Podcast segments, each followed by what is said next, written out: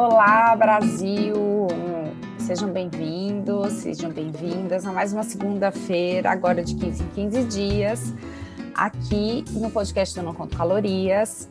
E hoje eu vou falar de um assunto que eu já estou querendo falar há muito tempo e dedicado super às mulheres, mas se você é homem e está escutando, fica aí, porque você pode se beneficiar também desse assunto para entender um pouco mais do universo feminino. Por favor, ajude a mulher hétero a ser um pouco mais feliz.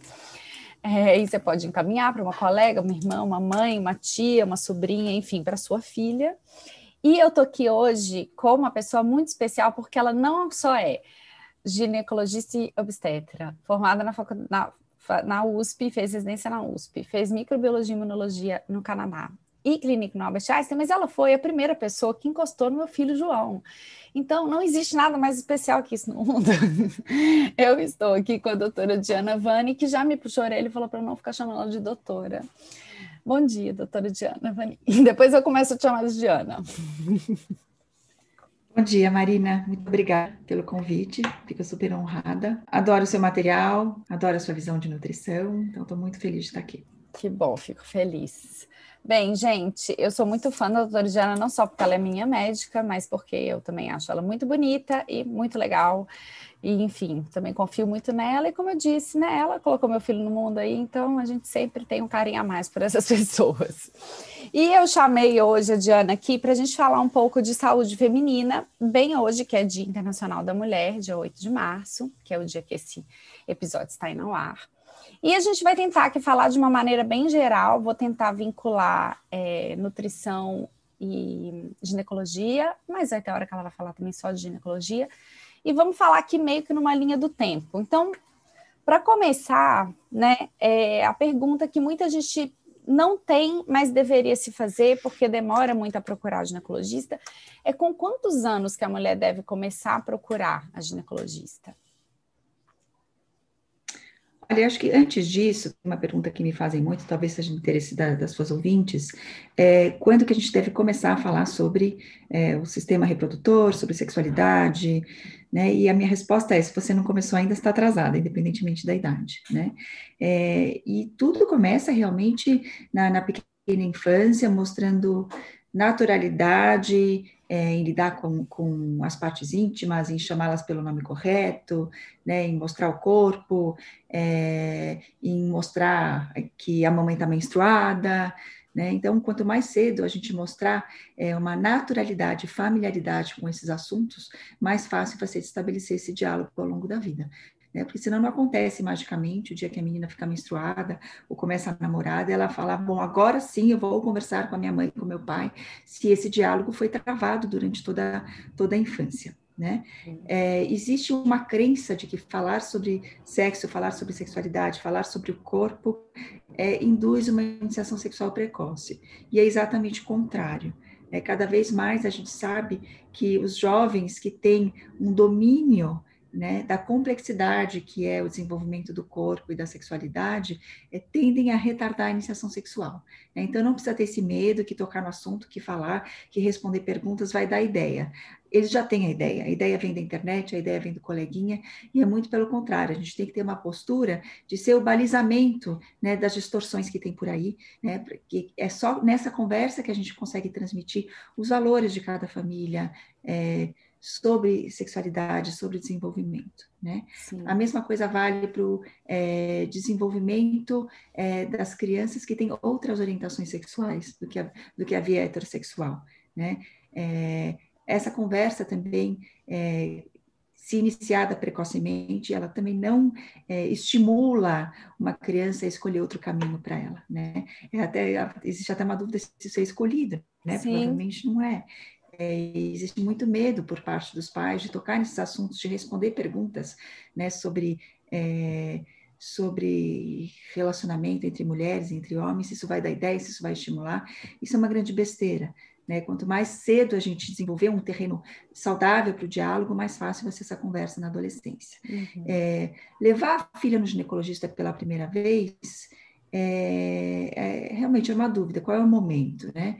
Na maioria dos casos, as mães acabam trazendo por volta dos 14, 15 anos, quando a menina começa a ter um interesse maior é, em relacionamento íntimo, né?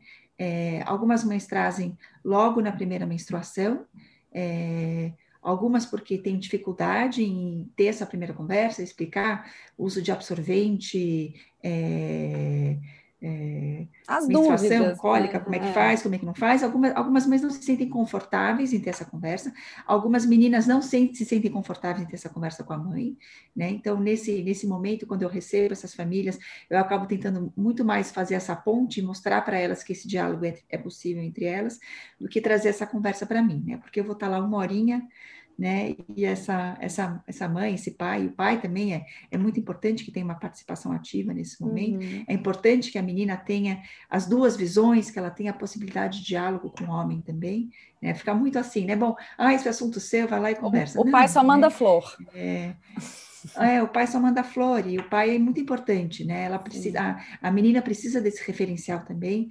É, então, meu papel nesse momento é muito mais mostrar que esse diálogo é possível, puxar a família para o diálogo, porque eu vou desaparecer depois de uma hora, né? E essa conversa tem que continuar em casa. Então, algumas mães trazem nesse momento, na primeira menstruação, eu pessoalmente não acho que é necessário, né? Uhum. É, eu acho que é, essa é uma conversa familiar, essa é uma orientação familiar que tem que ser naturalizada dentro do contexto doméstico, Uhum. né? É, às vezes eu sugiro alguns documentários, tem um que eu amo, né? Que é o Period, né? Da Netflix, que Ah, fala sobre a questão da menstruação na Índia, é um contexto muito diferente, mas acho que é um, é um, o documentário é um poema, né? Então ele abre uma possibilidade de diálogo, que às vezes fica um pouco travada, né? Olha como é lá, olha como é aqui, que a gente né, tem a chance né, de ter acesso absorvente, né? não é todo mundo que tem, e isso dá para normalizar a menstruação dentro do seu contexto, você pode ir para a escola, você pode nadar, você pode fazer as coisas, vamos tentar organizar as coisas de uma maneira natural e, e possível, né? Então, é, eu acho que esse primeiro momento, ele é um momento familiar, uhum. né? E eu acho, aí a opinião pessoal, que o primeiro momento de trazer a, a menina ao ginecologista é quando tem alguma questão menstrual, então cólicas muito intensas, um ciclo muito irregular. O ciclo irregular é normal nos primeiros dois anos, né, após o início da menstruação, mas quando isso começa a preocupar, é, trazer dificuldades no cotidiano, é, aí sim é o momento. É, e aí um pouco mais tarde, né, depois que a menina já está acostumada com o fato dela estar tá se está virando mulher, aí é um bom momento para aí sim começar uma conversa sobre prevenção, sobre sexualidade, né? É, é, eu acho que o mais importante é mostrar para a menina que a hora que ela precisar, ela tem um lugar onde ela vai ter um acolhimento que, diferentemente do acolhimento familiar, é livre de qualquer julgamento. Uhum. Né? Eu acho que esse é o principal papel do ginecologista, né? Então, a, você pode conversar com sua mãe, você pode conversar com seu pai, mas aqui você pode me trazer suas questões e eu não vou julgar suas opções, eu não vou julgar sua sexualidade, eu vou te ajudar a fazer boas escolhas para você fazer isso de maneira segura, tranquila é, e saudável, tanto do ponto de vista físico, mas principalmente do ponto de vista psicológico e emocional. Isso também é muito importante, né? Que o início da sexualidade seja tranquilo, não deixe marcas negativas, né? Isso, e é isso uma coisa que a gente pode trabalhar um pouquinho mais para frente, 13, 14, 15 anos, acho que é uma idade bacana. É, e a gente forma uma sociedade melhor, né? Porque eu lembro quando eu era adolescente, era tipo uma vergonha, assim, quando as meninas menstruavam. Não sei se é ainda assim, mas eu levar absorvente para a escola, aí alguém abria a, a mochila e via absorvente, aí ficava aquela coisa, meu Deus, ela está menstruada. Ai, que chatice. E é isso, isso gera uns traumas bem fortes, né? Assim, tanto a questão da sexualidade, porque eu acho que eu acho que quando você conversa sobre isso também, você deixa a menina mais próxima de entender até o que, que é e o que, que não é um abuso, né? E a gente ainda vive numa, numa sociedade que. Isso é uma coisa importante, inclusive essa orientação tem que ser muito explícita, né? Porque se você chega para uma menina ou para um menino e fala: olha, então você vai no acampamento, cuidado que tem gente que gosta de fazer mal para a criancinha. Fazer mal é o quê? Roubar seu pirulito? Sim. Então, não dá para ter conversa de maluco com criança, Ai. né? Olha, é, o, o, seu, o seu pênis, a sua vulva são você ninguém pode encostar. É, então tem que ser muito explícito nesse tipo de conversa, né? E a gente percebe que eles, quando a gente tem essa conversa de uma maneira clara e transparente, é um alívio para todo mundo. Né? Porque fica no imaginário da criança também, bom, fazer mal para mim, que te acha quer dizer isso? É. Do que, que a gente está falando? Né? E aí, a hora que acontece, a criança não consegue contextualizar. Né? Então, é, é, exatamente isso. É, ter conversas claras né, com as crianças sobre os uhum. assuntos. Né? Olha, você está indo no acampamento, é, toma cuidado, não deixa ninguém mexer, encostar em você. É, se acontecer, você avisa alguém. Se alguém te chamar para ir num cantinho, ah, vamos lá buscar uma bola, vamos lá ajudar o tio a fazer tal coisa, você não vai. Você nunca fica sozinha com um adulto, porque você não sabe o que ele vai querer fazer com você. Você chama outras crianças, você chama outras pessoas. Então, as conversas têm que ser claras. Né? Isso é um grande alívio, na verdade né? Você você tira o bicho papão do armário, né? E, e, e dá luz às conversas, né? Isso Sim. abre o diálogo, é claro, né? Sim. E aí, é, uma coisa que né, você falou da menarca, então, que seria um marco para talvez a menina começar aí na ginecologia ou não. É, a menarca, até onde eu sei, não existe uma umidade certa, eu imagino que existe um intervalo esperado, mas existe algum fator alimentar que adianta muito a menarca ou atrasa muito a menarca, que pode alterar esse.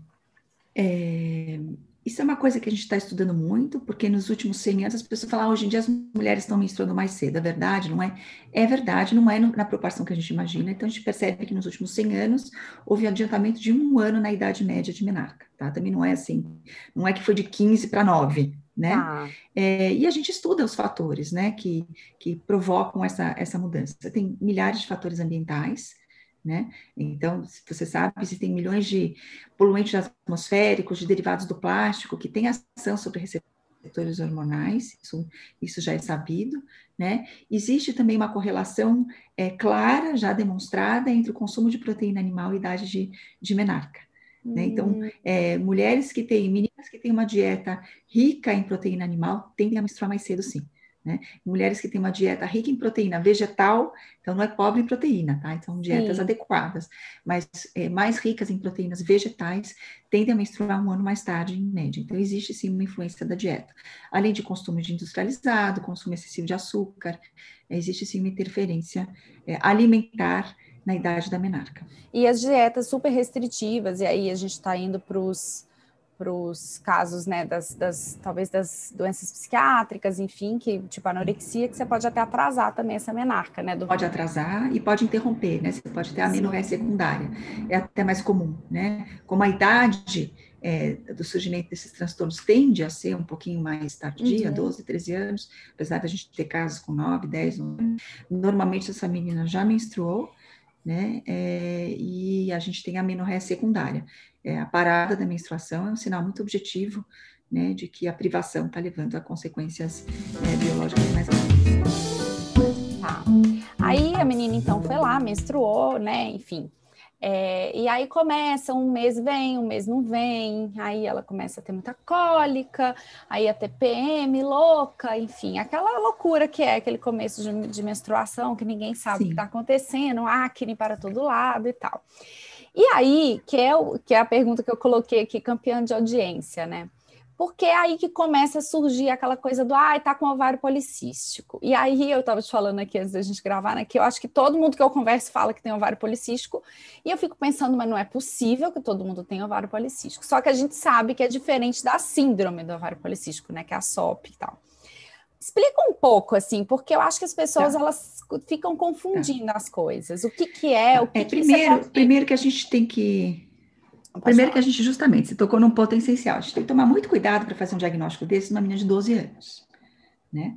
Porque ela ainda, ela ainda não tem ciclos regularmente ovulatórios, né? O eixo dela ainda não está maduro, né? E quando você faz uma dosagem hormonal em ultrassom pélvico, você está fazendo um retrato de um momento, né? E se você calhar naquele dia, né, de ter é, um LH um pouco mais alto, um FSH um pouco mais baixo, uma testa um pouquinho mais alta, e ela está cheia de cistos no ovário, você vai fechar um diagnóstico que não necessariamente é verdadeiro. É o retrato de um momento numa menina que pode estar simplesmente ainda numa fase em que o eixo é, é, é, hipotálamo ovariano está amadurecendo, né? Então tem que dar um tempo também, né? E a gente considera um tempo razoável de dois, três anos até as coisas começarem a funcionar de uma maneira mais regrada. Tá? Então, sim, muito cuidado no diagnóstico de ovário policístico nessa faixa etária. Eu pego muita paciente de 30 anos que toma pílula desde os 12, 13 anos, ah, porque eu tenho ovário policístico, e a hora que você para a pila com 30 anos, quer dizer, você deu tempo da mulher amadurecer, ela não tem ovário policístico porcaria nenhuma, ela menstrua regularmente e tal, né? Então, é, esse é um primeiro ponto. A, a, segunda coisa importante, sim, existe uma diferença entre ter ovários policísticos e ter a síndrome, né? O ovário policístico é um achado no exame ultrassonográfico. Então, a hora que você olha no ultrassom, você vê um monte de folículozinho periférico, né? Que são é, folículos ainda não, que não estão na fase de amadurecimento, né? Então, é muito comum você encontrar isso no começo de ciclo de qualquer mulher jovem. Isso pode levar a algumas confusões, tá? É, ter a síndrome dos ovários policísticos não é só isso. Você tem que ter algumas outras características, né? Como hiperandrogenismo, quer dizer, excesso de hormônio masculino na corrente sanguínea, é, alterações é, de ciclo menstrual, como, principalmente é, a esplenomenorreia, quer dizer, menstruações distantes umas das outras, uhum. né, mais de 45 dias de intervalo menstrual, é, sinais físicos de hiperandrogenismo, como acne, aumento de pelos, é, pelos em regiões onde mulheres geralmente não têm pelos. Quer dizer, para ter a síndrome do ovário policístico, precisa ter mais do que só o achado de, de ovário micropolicístico no ultrassom. Né? Esse é o primeiro ponto. O segundo ponto é que, como diz o nome, síndrome, a síndrome dos ovários policísticos é uma síndrome, quer dizer, é um conjunto de sinais e sintomas. Não é uma doença específica, é um quadro muito heterogêneo, né? Que do ponto de vista metabólico tem uma série de manifestações. Você tem pacientes muito diferentes que se encaixam nesse diagnóstico. Então, esse diagnóstico tem que ser feito com cuidado, né? Ah. É, normalmente a gente acaba usando alguns critérios clínicos, né?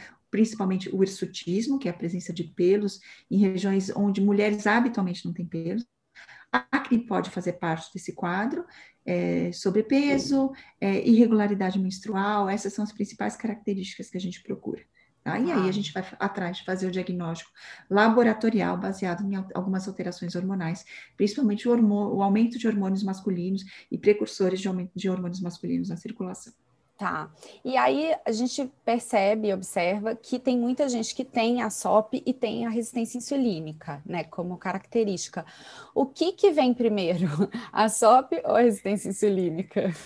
É, é uma excelente pergunta, na verdade. Até para você classificar uma paciente que tem ovário policístico, para colocá-la dentro de um estudo, é, você tem muitas dificuldades. É, porque o próprio diagnóstico de hiperinsulinismo, é, para efeito de estudo, ele é, ele é difícil. Né? A maneira que você tem de fazer um diagnóstico certeiro de hiperinsulinismo é, é, muito complicada do ponto de vista metodológico, então a gente acaba usando muito o índice de Roma, que é a, a proporção entre insulina sérica e glicemia sérica, e a hora que você vai ver a correlação entre esse índice e o padrão ouro de diagnóstico de hiperinsulinismo, é, a, a, o índice de falha é gigantesco. Né? Então, mesmo para ah. classificar uma paciente como tendo hiperinsulinismo, é muito difícil. Né? É, então, a gente não tem certeza. Aparentemente, né, é, existe, existe uma ordem, aparentemente a, a, o hiperinsulinismo, a resistência periférica à insulina vem primeiro. Então, tá. o defeito em alguns receptores de insulina ou alguns receptores é, na cadeia de metabolização do açúcar vem primeiro, né? É, isso a gente consegue observar em mais ou menos 50% das pacientes que têm ovário policístico.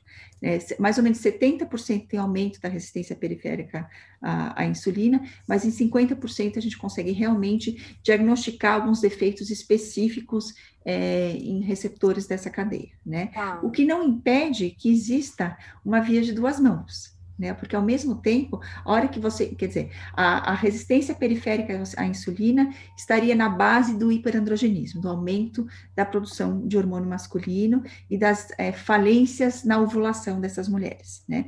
Mas você tem o outro lado também, né?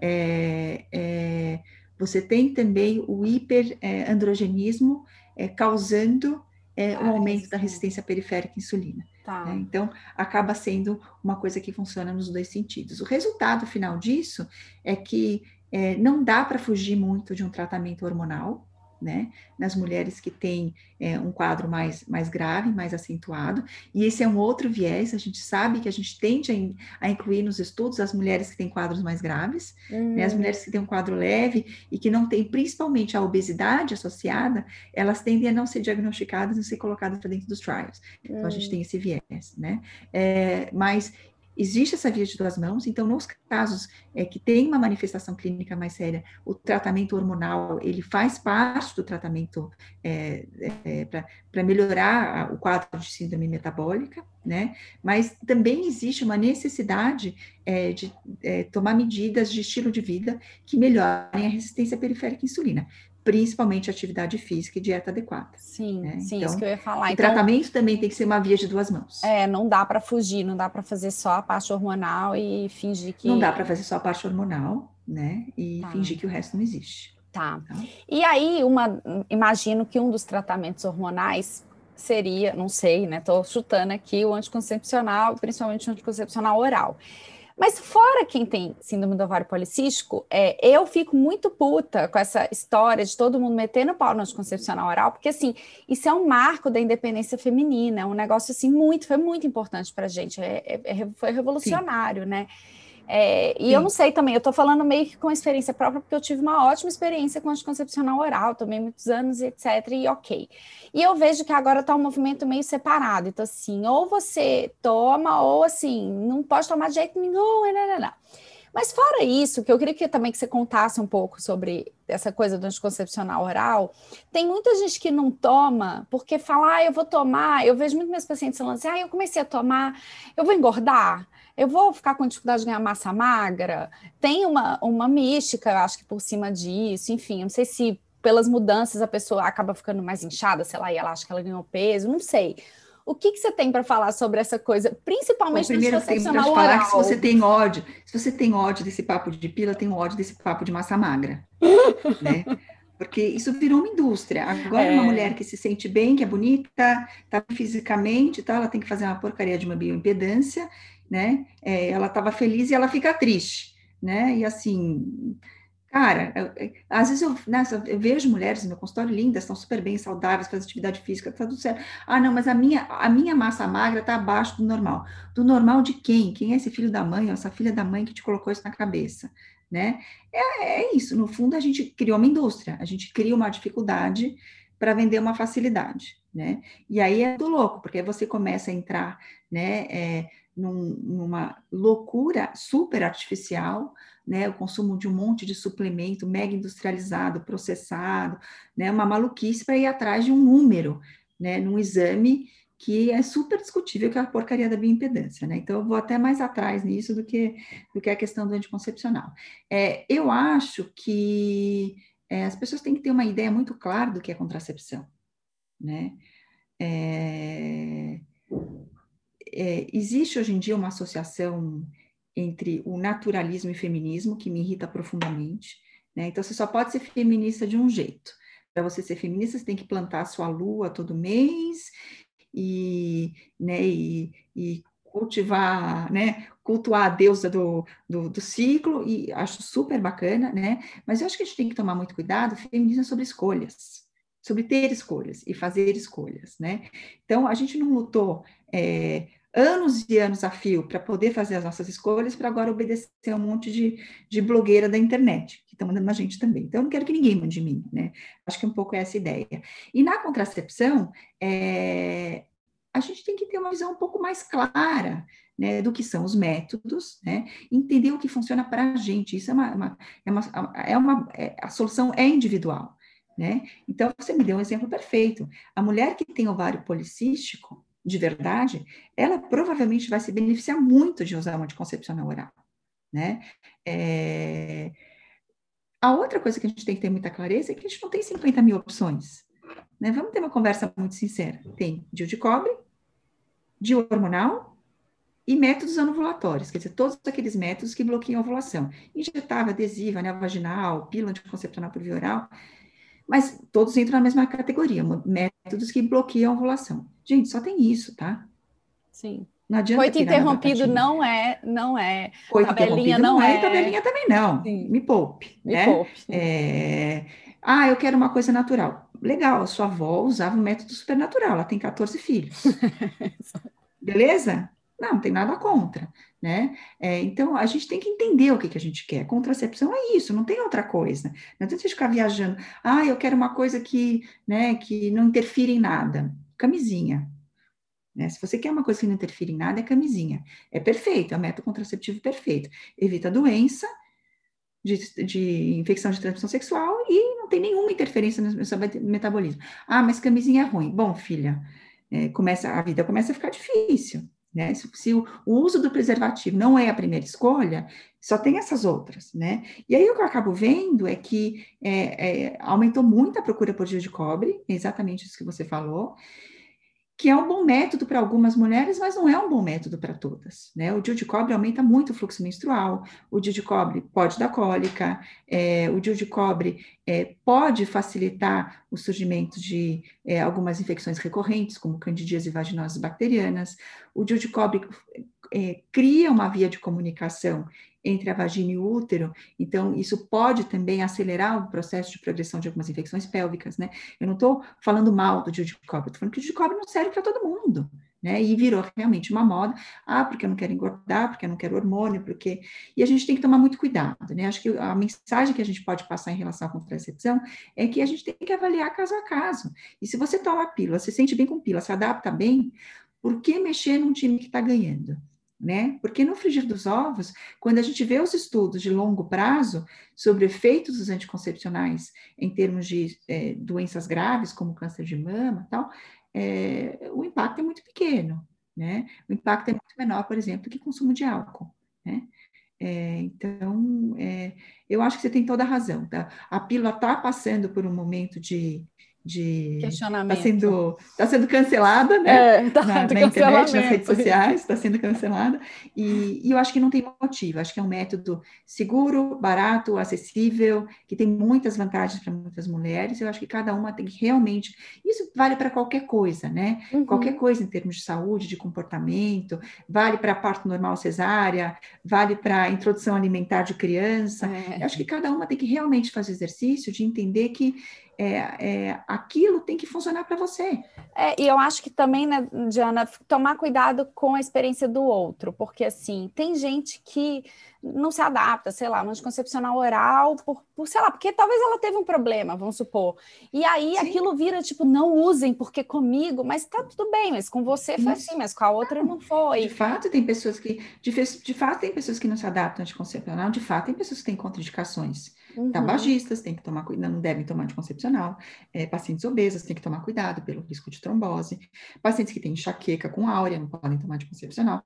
Então, de fato, também não é o método perfeito. Eu não estou aqui para fazer apologia do anticoncepcional.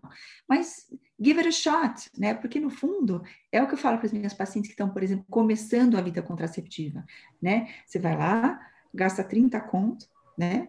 Toma um mês, deu certo, ótimo. Não deu certo, a gente parte para outra, outra, não tem problema. É. Mas por que ir direto para um método como, como um DIU, como um implante, coisas mais invasivas, mais é. complicadas, é. mais caras, né? É, se pode dar certo com uma coisa que é muito simples e segura. É, é e eu acho que o, eu não sei, isso é achismo, eu acho que o anticoncepcional também tem um, uma, um ponto que é muito fácil comparar. Então, muita gente não tem, talvez, essas, não, né, não, não poderia tomar porque tem uma enxaqueca, ou porque fuma é, porque tem um estilo de vida, né? Uma paciente obesa, etc. Mas como é só você ir lá na farmácia e comprar o anticoncepcional e começa a tomar, e, enfim, e, né, não, não, muitas vezes a gente sabe que a pessoa começa a tomar, não vai nem no ginecologista tomar. E aí dá um problema, ah, o anticoncepcional. Não, amor, o problema não foi só o anticoncepcional, né? Foi. Às vezes, enfim, não, às vezes não foi a pílula adequada para aquela pessoa, Exato. não foi a dosagem adequada para aquela pessoa, né? Sim. É, a gente tem, a gente tem uma carência muito grande, né, de, de de acesso à orientação sobre contracepção, né? A gente uhum. não tem uhum. clínicas específicas, você não tem o posto de saúde da saúde da mulher que você que é. você entra sem hora marcada e, e tem uma discussão desse tipo, né? Então, às vezes, o acesso é limitado e realmente muitas pacientes acabam buscando é, soluções caseiras, né? Caseiras é. no sentido. Sim, sim, sim. É, sem tomar a pílula da minha amiga, sem é. orientação adequada. Tá. E orientação muito simples. E aí a pessoa tomou lá anticoncepcional e aí ela, né, vou tentar engravidar. Que tá. geralmente é isso, né? Que as pessoas vão fazer, então é. vou parar de tomar a pílula. E aí começa a correria do emagrecimento para engravidar, porque é, acima do peso eu vou ter dificuldade, eu vou demorar a engravidar. Eu já sei, eu amo que a pessoa fala assim, eu já sei que eu vou demorar muito a engravidar, porque eu tomei muitos anos de pílula e porque eu estou acima do peso e eu preciso emagrecer. É, porque eu tenho medo de, de engravidar gorda e aí ganhar muito peso durante a gravidez. Então, vamos por parte. Precisa emagrecer para engravidar? São três perguntas juntas, porque eu acho que vai meio que você vai tá. fazer um bem bolado aí. Se tá. precisa emagrecer, é, o quanto que é esperado que uma mulher ganhe na gestação, se existe esse peso médio aí, e da idade, né? Porque agora é isso, tem muita gente que está engravidando mais velha. É, se isso impacta também, se essa coisa do peso tem a ver com a idade, como que isso funciona, essa mágica do engravidar? Tá. É, primeira pergunta. É... Precisa emagrecer para engravidar? Depende. Se a mulher é obesa, é, uma perda de peso é, pequena já pode fazer muita diferença é, no risco de algumas doenças graves na gravidez, como diabetes gestacional e pré-eclâmpsia, tá? tá? Principalmente a pré-eclâmpsia. Então, para a mulher obesa, vale a pena sim. Mas né? ela não precisa chegar no IMC 25 para engravidar. Não. É, engra... não, é, é tipo aquele 5 a 10% ali de perda Isso, se ela perder 5 a 10% do peso, ela já reduz muito a morbidade dela. Tá. Né?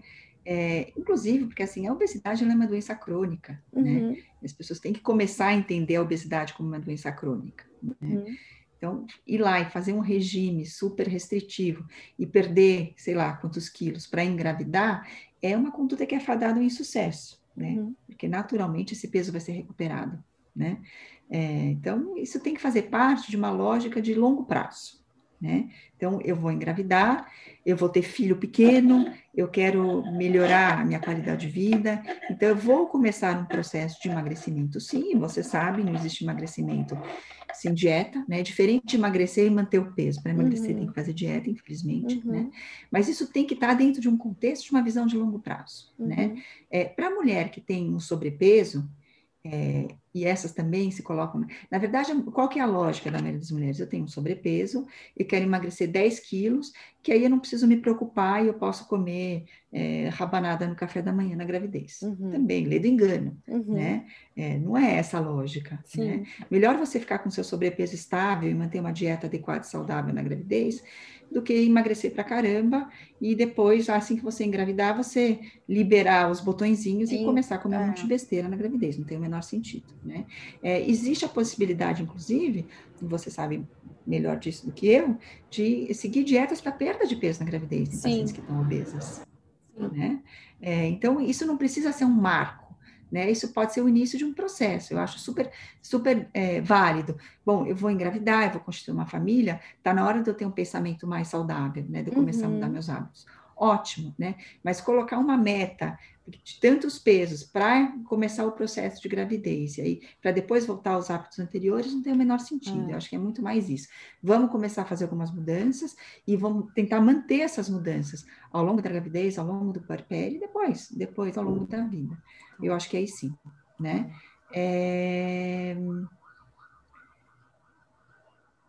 O que eu acabo vendo é que muitas mulheres que têm uma perda de peso excessivo antes de engravidar também têm um ganho de peso excessivo é, durante a gravidez, né? Você sabe que toda privação pode ser um gatilho para um, um, comportamento compulsivo, uhum. né? E é muito mais difícil quando você está grávida, você fazer uma dieta super restritiva do que em, situações normais, porque o, o teu corpo não te deixa, você é. tem fome. O seu corpo não é, é seu, ele não te pertence. Vendo, ele não te pertence. Então, muitas vezes eu acabo vendo exatamente essa situação. Ah, emagrece 20 quilos para engravidar e engorda 35 na gravidez. Sim. Porque né, solta as amarras, não tem controle, né, tenta manter uma, uma, lógica de privação que é impossível de, de sustentar na gravidez e acaba né, a emenda saindo pior que o soneto. Uhum. Né?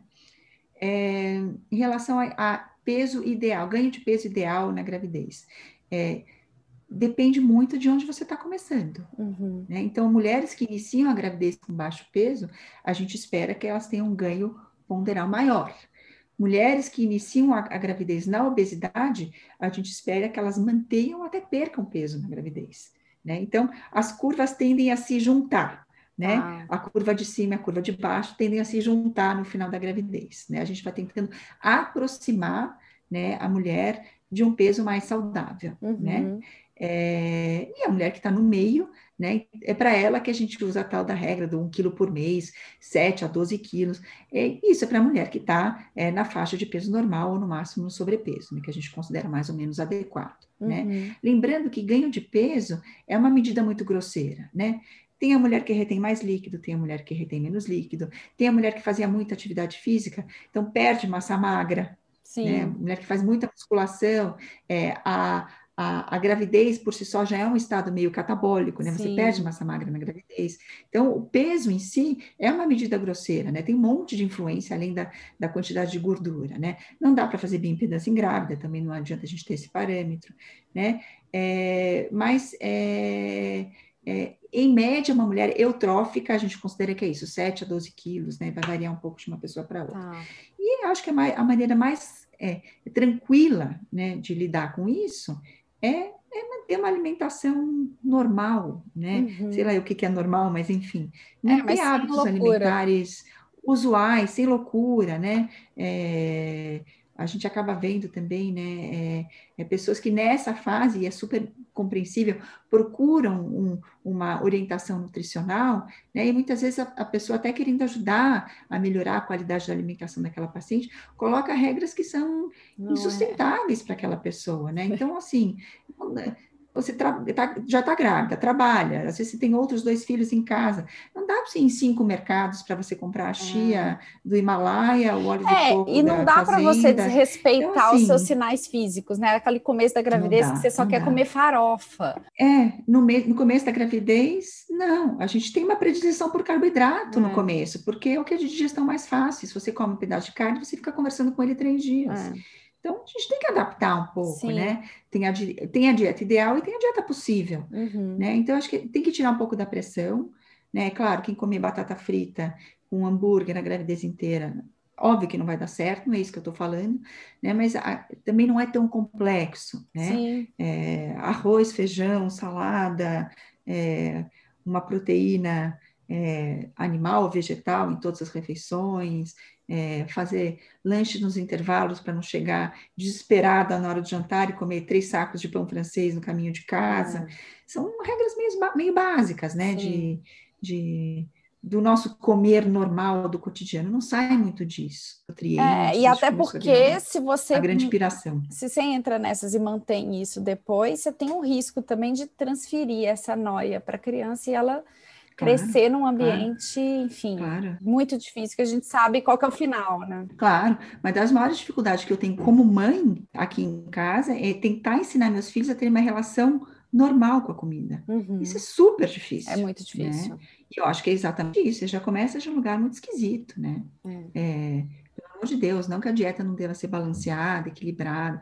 Claro, tem que ter fruta, verdura, ômega 3, peixe, tudo, tudo que a gente tem condições de, de introduzir, uma boa diversidade alimentar. É claro que é importante, né? Uhum. Mas, assim, quando você. Isso é uma coisa muito interessante. Quando você vai ler os estudos científicos, né, sobre suplementação de vitaminas, tirando lá umas três ou quatro, uhum. é, ácido fólico, ferro, ômega 3, vitamina D é, as evidências são muito frouxas, né? Sim. Sobre essa cultura também, que desse tem que tomar 50 mil suplementos, né? É, vira a dieta da NASA, né? É. A mulher acorda de manhã, tem que engolir 50 pílulas, será que faz sentido isso? É. Será que isso é um comer saudável? É. Né? Então, acho que é, tem que tomar um pouco esse cuidado. E a idade impacta nessa coisa do peso? Tem diferença se a mulher engravidou com 20 ou com 35? Ela tem que tomar mais ou menos cuidado? Como que é isso? É, de, existe uma diferença na taxa metabólica, né? As mulheres é, vai, vai, diminuindo ao longo dos anos, né? O consumo calórico, o metabolismo basal. É claro que naturalmente a gente já vai criando mecanismos compensatórios, né? É, uma mulher de 35 anos, naturalmente, normalmente não come o que ela comia com 20 anos. Ela já fez essa adaptação, já, intro, já introspectou essa adaptação. Então, isso normalmente é suficiente também para ajudá-la a manter um peso saudável durante a gravidez. Né? Não, não, precisa de nada muito além disso. Né? Ela manter esse equilíbrio é, já é o suficiente. Ela vai comer mais, né?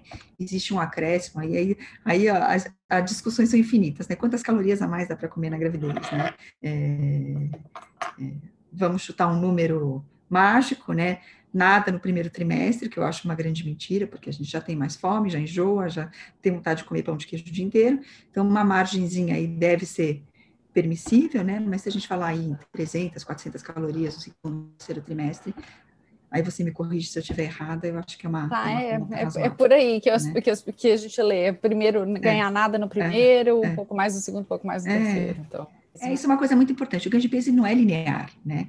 Então, um padrão que eu vejo muito é aquela mulher que enjoa pra caramba, engorda muito no primeiro trimestre, porque ela está enjoada, então ela só consegue comer Pringles. É, e aí, depois que ela começa a ter uma dieta mais adequada, o ganho de peso equilibra, porque ela começa a comer peixe com verdura e arroz integral no almoço, aí ela para de ganhar tanto peso. Tem o contrário também, tem a mulher que enjoa pra caramba no primeiro trimestre, aí quando chega naquela fase das 17 semanas, né, que Nossa, o feijão frio da geladeira começa a ficar uma delícia, né, com aquele com a casquinha, qualquer coisa fica uma delícia, aí dá uma detonada, ganha 4, 5 quilos em dois meses, aí dá uma assustada e depois readequa. Né? Então, não é uma coisa linear. Né? É, é, óbvio Sim. que não dá para comer tudo que passa pela cabeça na gravidez, né? É, mas fora é, dela também não, então... Exatamente, mas quem disse que podia antes?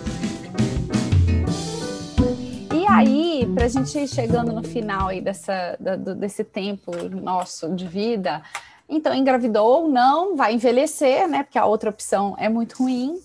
E aí vem a menopausa. E o que que eu, assim, vejo e leio muito, e eu super me interesso por essa coisa do envelhecimento, é uhum. que as mulheres estão muito desconectadas, assim, das mudanças físicas mesmo que a menopausa traz. E eu não estou falando de fogacho, de ressecamento, nada disso. Eu estou falando de mudanças físicas estéticas, né? A bunda Sim. que muda, a barriga que vai para frente, o quadril que não sei o quê, o peito que murcha.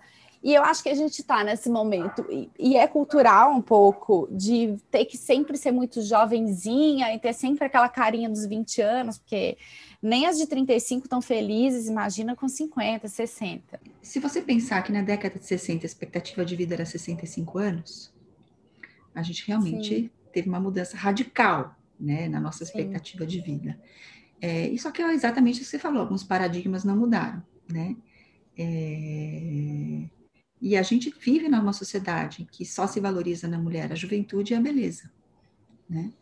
É, então, a hora que você começa a perceber que você está mudando, e é muito nítido, né? Eu tô, vocês não estão me vendo, mas eu estou exatamente passando por esse momento de vida, né? É, é, é uma mudança, né? Você entra nos lugares, você passa a ser invisível, né?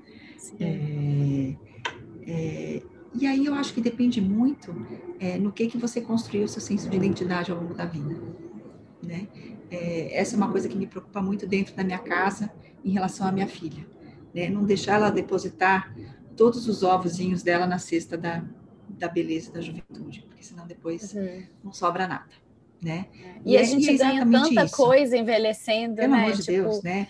Eu me é, sinto tão melhor acho... com 35, eu tô louca para fazer 40, 50, acho que Olha, eu vou te falar que bom. com 47 eu tô no melhor momento da minha vida, né? Sim. É, olhando para frente, é, vendo, por exemplo, que eu não tenho mais que acordar de madrugada para amamentar ninguém. Que inveja. É, que... Pois é, é, pelo amor de Deus, curti muito os meus filhos, mas a gente ganha em independência, Sim. em segurança, em maturidade, em conhecimento, em estabilidade profissional, uma série de coisas, né? É, eu, eu tento passar isso para as minhas pacientes, né? Tentar é, fazer esse exercício né, de entender onde está pegando o bicho da menopausa. Se é nos sintomas, que é o que você falou, fogacho, ressecamento vaginal, cansaço, insônia, irritabilidade, que já é a lot to deal with, né? Já é o suficiente. Porque se for isso, está fácil. Vamos tentar ver o que, que você precisa para melhorar, né? É, uhum. Se é reposição hormonal, se não é, se a gente vai tentar é, melhorar seus hábitos, sua alimentação. Eu acho que é uma, uma, época que a gente tem que ter um olhar mesmo mais cuidadoso para isso. Não dá mais para comer Oreos no café da manhã, vamos tentar é, fazer essas adequações, né? Diminuir os industrializados, uhum. ter um olhar um pouco mais holístico, né? Então, porque se for parte física, tá fácil. Mas na grande maioria dos casos não é, né? Na grande maioria dos casos que a gente acaba percebendo é que é o lado simbólico que pega. Sim. Né? Estou velha, acabou para mim, né? É, e no fundo, a gente está só começando a segunda parte da vida. Isso. A gente está entrando é, no, assim, eu vou passar mais tempo, se, se, Deus me permitir ter uma vida longa, e eu espero que sim, né? espero ficar bem velhinha. É, se Deus me permitir né, viver até os 90 anos, eu vou viver muito mais tempo da minha vida menopausada, da minha vida adulta, produtiva, né, do que não menopausada. Né? Então, é um momento que eu acho que a gente tem que parar tudo e se reinventar, sabe? E se você é, colocou eu... todos os seus ovos na cesta da beleza da juventude, então vamos pensar daqui para frente, né? Quem é você? É. É, o que que você, do que que você gosta, o que que você faz? Esse cabelo, ele combina ainda com você? Essa roupa que você usa, dessa marca que você comprava quando é, você tinha 20 anos? Sua profissão, seus relacionamentos, né? É, é, o que que você quer para você agora? Eu acho que o mais importante nesse momento de vida é criar perspectiva de futuro, criar planos, começar Sim. a aprender uma coisa nova, né? Olha, sempre quis falar alemão, fazer crochê, é, fazer trabalho voluntário. É, então, vai, né? Uhum. Para você se sentir viva, para você se sentir feliz, para você sentir que você tem muita coisa ainda para oferecer e para aprender. Né? Eu acho que o caminho é muito mais esse, né? É. é porque o caminho da estética, ele infalivelmente é, leva à, à decepção. Né? É. É... Eu não fico pensando se essa coisa de. Eu penso muito sobre isso, se essa busca. Óbvio que existem vários fatores, mas assim, se essa busca incessante pela essa beleza jovem, essa coisa radiante, se isso não é, na verdade, uma distração, você não cair na real de que assim. Eu estou envelhecendo, e mas todo dia a gente está envelhecendo. Eu penso muito nisso, gente, mas não faz sentido, porque assim, a outra opção é morrer. Não tem opção de voltar para trás. É uma ilusão. Você, óbvio que você pode fazer alguma coisa ou outra que te faça sentir melhor, sendo que ah, né, claro. aquilo ali te der paz, obviamente. Claro. se você não virar escrava da beleza, né? Não estou falando, eu não sou contra. Eu sempre falo, gente, eu não sou contra procedimento estético, mas eu acho que você não pode depositar o que você falou, sua felicidade em cima daquilo. É. Mas eu fico pensando se esses excessos, na verdade, não são fuga de assumir a posição que você está no momento, sabe? Não sei fico nessa noia aí. Eu acho que não, eu acho que é o jeito que a gente é criada mesmo. É, eu, eu vejo, por exemplo, às vezes meninas de 16, 17 anos que estão estimuladas pela mãe a fazer cirurgia plástica para colocar peito, por exemplo. Às vezes a menina nem está tão afim. Ai, doutora, mas vai ficar tão lindo. Cara, o que você quer ser quando você crescer? Você já sabe que é. faculdade é. você vai fazer? É, né? Eu acho que tem muito a ver com isso como que a gente constrói a nossa identidade de gênero. E a nossa uhum. identidade de gênero no Brasil e em muitos outros países é em grande proporção baseada em peito e bunda.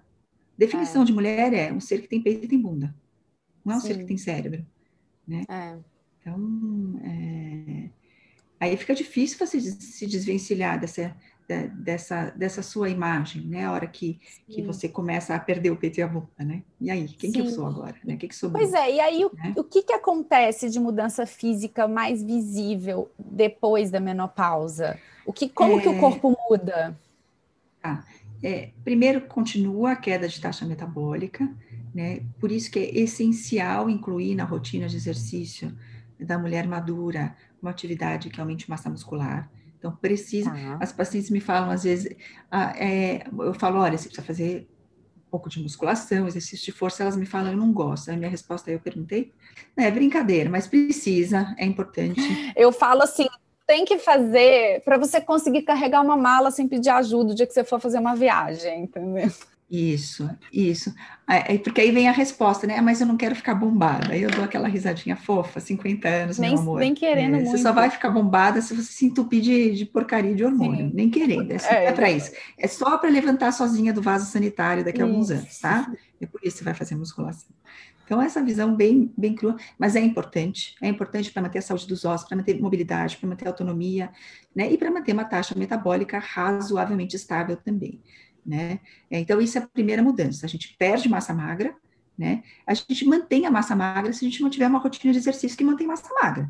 There's no free lunch, né? Se a gente não fizer, a massa magra vai Sim. despencar. Né? É, e a outra coisa é de, realmente uma diminuição de taxa metabólica. Então, tem que adequar a alimentação, não tem jeito. Né? É, eu acho que a gente para de. Uma coisa que eu percebo muito na menopausa é que a gente para de ter estômago de avestruz. Né? Então, hum. aquela coisa dos 20 anos, você come churrasco, batata frita, bebe, né, come cheetos e fica tudo bem, acabou.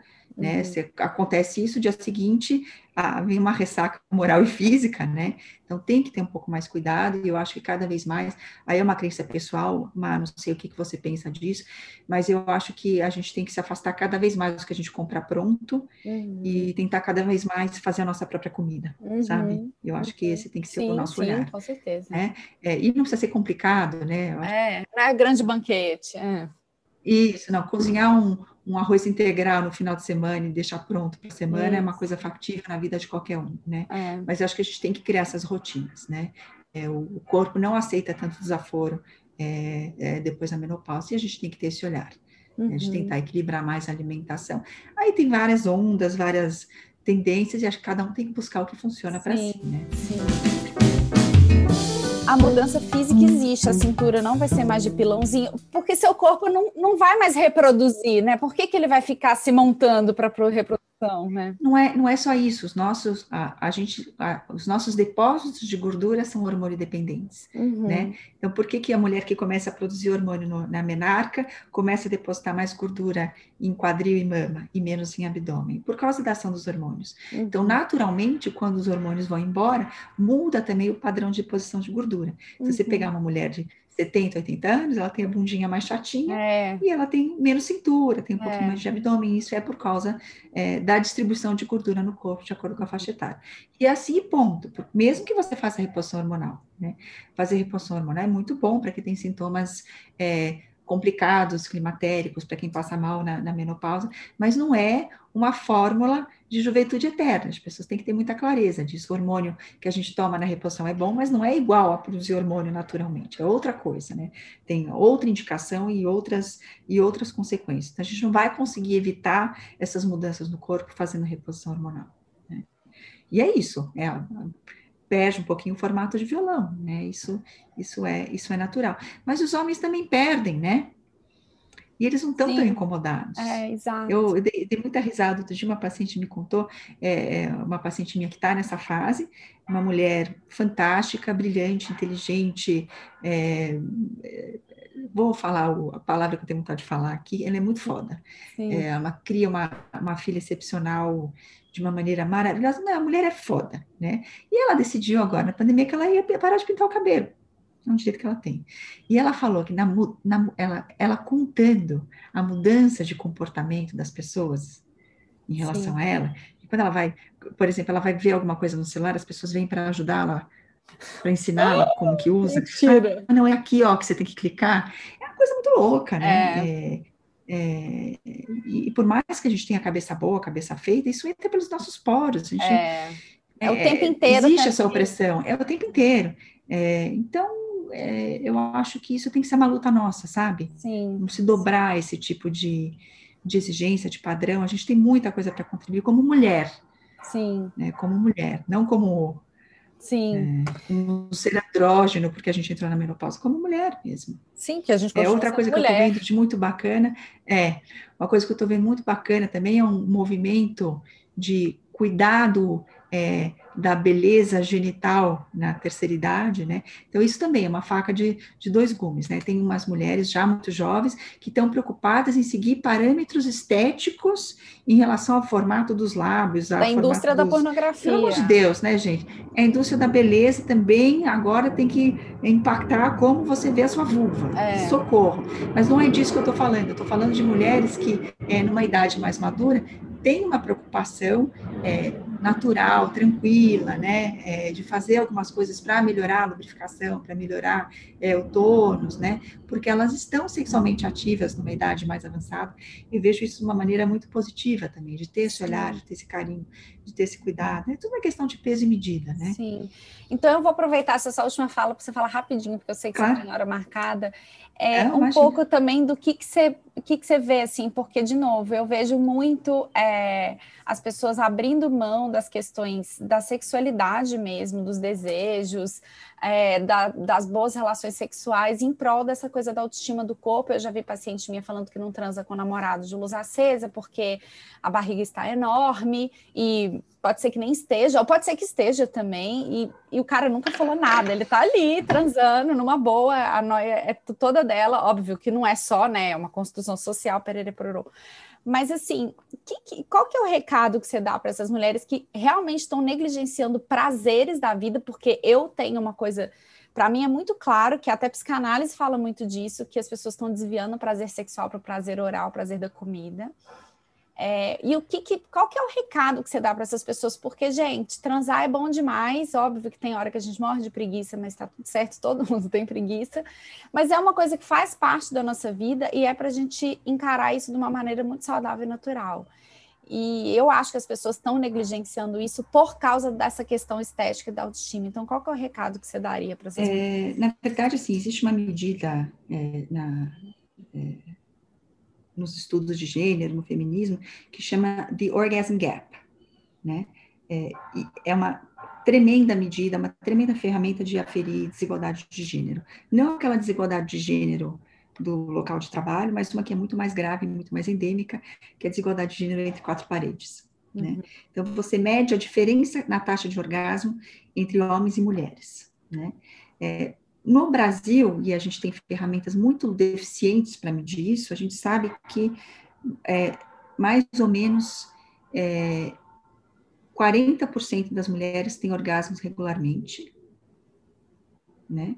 É, e 20% das mulheres têm orgasmo quase sempre. Então, você tem ah. 60% das mulheres que ou não tem nunca, é, ou tem muito pouco, 80% tem, mas não, não sempre, né?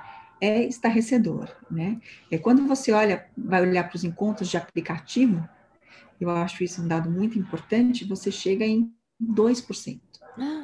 Então, 2% das mulheres que conhecem alguém no Tinder saem com cara, então o cara tem um orgasmo. Gosto. E aí vem a minha pergunta: What the hell are you doing there? Sim. Porque você me falar que você conheceu um cara no aplicativo, que você vai sair com um cara, vai transar e vai ter 16 orgasmos, você tem todo o meu apoio. Mas se não é isso que está acontecendo, que diacho você está fazendo nesse encontro? Sim. Né? E eu acho que é, isso realmente é mais uma medida da nossa submissão. Né? Uhum. A gente passou por um momento de uma grande liberação sexual na nossa sociedade, mas acho que essa liberação sexual é muito falsa, no fundo. É, ela, né? ela, ela é desigual. E a gente, ela é desigual, inclusive porque a gente vive num ambiente de muita misoginia. Uhum. Né? É, então, é, é, os nossos parceiros não, não, não nos, nos veem como merecedoras de prazer sexual, nos veem como ferramentas do prazer sexual deles, o que é muito grave, mas o mais grave ainda é que a gente se enxerga da mesma forma, uhum. né? É, e o que eu acabo vendo no consultório é um número enorme de mulheres que têm vida sexual ativa, que têm é, liberdade sexual, mas um número enorme de mulheres que não têm prazer sexual. E elas não têm prazer sexual porque elas não buscam. Uhum. É, muitas, por exemplo, muitas não sabem, por exemplo, que o, o, mito do orgasmo vaginal é um mito, porque ele é um mito, né? Sim. Eles se Elas ficam esperando é um esse grande momento. Elas ficam esperando. Assim, quantas mulheres eu atendo que têm 20, 30 anos, né, de vida sexual ativa e me perguntam, ai, mas eu não consigo ter orgasmo só com penetração. Eu falo, ah, vá. Né? Você, você e a torcida você e a torcida do Flamengo, né? Ninguém, somos duas, né? Então, um desconhecimento muito grande em relação ao próprio corpo. Isso que, assim, hoje em dia as ferramentas abundam, né? É. Tem, tem, tem, a, por exemplo, a página maravilhosa da Ana Canosa, que eu sigo todos os dias, né? Tem tanta gente ensinando as mulheres, tem séries no Netflix, né? Quer dizer, é, não, é, não é difícil fazer um desenhozinho e falar, olha, tá aqui o seu clitóris, bom dia, prazer, né? Sim. Mas existe um desconhecimento muito grande da mulher sobre a própria sexualidade, do homem sobre a sexualidade da mulher, um desinteresse também, porque não, a mulher vai dar para ele, para que, que ele vai é, se preocupar? É. É, então, eu acho que tem uma questão muito mais profunda de misoginia mesmo, né, que a gente carrega. Né? Eu acho que a gente está vencendo muitas barreiras, mas essa barreira é a última, né? É a barreira do, do entre quatro paredes, né? É, e eu acho que a questão estética entra muito nesse referencial pornográfico que você está falando, né? É, é, da mulher estar lá para é, é, é, é, prover uma experiência né, para o homem. né? Não para o prazer dela. Sim, e só aí, satisfazer o outro. Tá, isso, aí você tem que estar tá perfeita, depilada, é, você tem que transar não numa posição que é prazerosa para você, numa posição que não aparece só a pelanca do braço, então o braço tem que estar tá assim, porque assim Sim. o braço fica pelancudo. Gente, socorro, né? E aí você entra no ciclo vicioso de insatisfação sexual, né? Aí você começa a não desejar mais o seu parceiro, né? A vida sexual vai por água abaixo, né? É, é um, é, um, é uma é uma profecia que se autorrealiza, né, de, de insatisfação, né?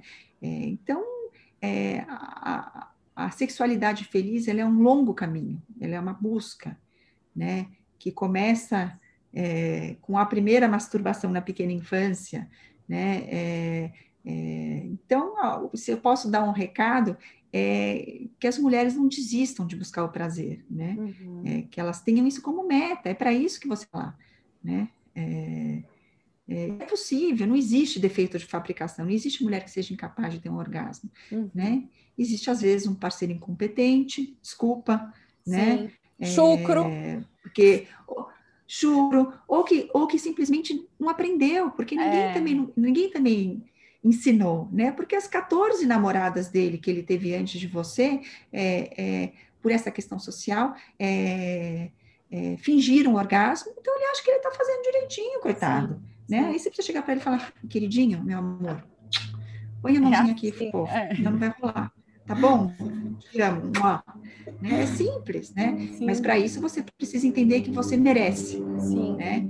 É, e você que tá não, pra, por você. E não adianta né? você ficar se comparando com a vida sexual da amiga, da vizinha, da, da menina da novela, sei lá, de quem que é. sobre a vida sexual. Exa né? Isso que eu ia falar, porque todo mundo tá mentindo. todo mundo mente sobre a vida sexual. É muito Sim. caro né? Você encontrar pessoas que têm uma super frequência num relacionamento estável, a vida é corrida, né? As coisas são complicadas, né?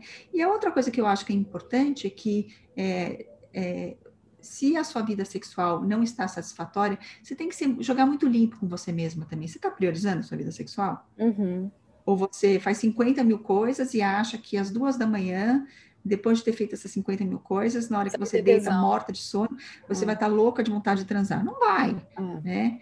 Então, eu acho que tem que ter esse olhar também. Se a sexualidade, sua sexualidade, se você julga que a sua sexualidade é importante, é, aquilo que é prioritário, a gente, hora pois, prioriza, né? Não tem muito outro segredo, né? Então, tem que ter esse olhar, né? É, e, às vezes, esse olhar é, falta inclusive em detrimento de uma preocupação estética, né? É. Eu preciso malhar sete dias por semana. Não, você pode malhar três e transar duas, talvez seja mais sim, bacana. Sim, sim. É porque o prazer não, o prazer não está no nosso corpo, o prazer está na relação, né? Isso que eu falo muito com os meus pacientes. É, o, o principal órgão sexual é o cérebro. Sim, sim, com certeza. Com certeza. Sexo está aqui em cima. Amei. Nossa, eu queria ficar três horas falando com você. Muito obrigada. Eu acho que as pessoas vão amar. Eu, eu já estou vendo que vai ser hit de audiência esse episódio. Que bom, tomara. É, doutora Muito Diana, gostoso. bem, agora eu vou chamar de doutora Diana porque eu vou falar do, do, das pessoas. Se alguém quiser te procurar, como que é? Como que você está lá nas redes sociais? Nossa, boa pergunta. Eu sou uma pessoa muito blogueira. Eu tenho um Instagram, cujo nome eu não sei de cor, é, mas eu vou te falar. Doutora D, DRA tá? Doutora abreviado, sem ponto, sem nada, Diana Vani, Vani com dois N's. Esse é meu Instagram. Tá Já aviso que não é o Instagram mais fantástico do mundo. Eu não sou uma pessoa super dedicada a ele, tá lá. Mas se vocês quiserem sugerir temas, aliás, é super bem. Bem, muito obrigada de novo. Eu que te agradeço. Gente, delícia. deixo vocês por aqui. Espero que vocês tenham gostado. Aproveitem, compartilhem aí com as mulheres e com os homens do mundo, pelo amor de Deus. Vamos fazer esse povo ser feliz aí na vida. Um beijo e até a próxima.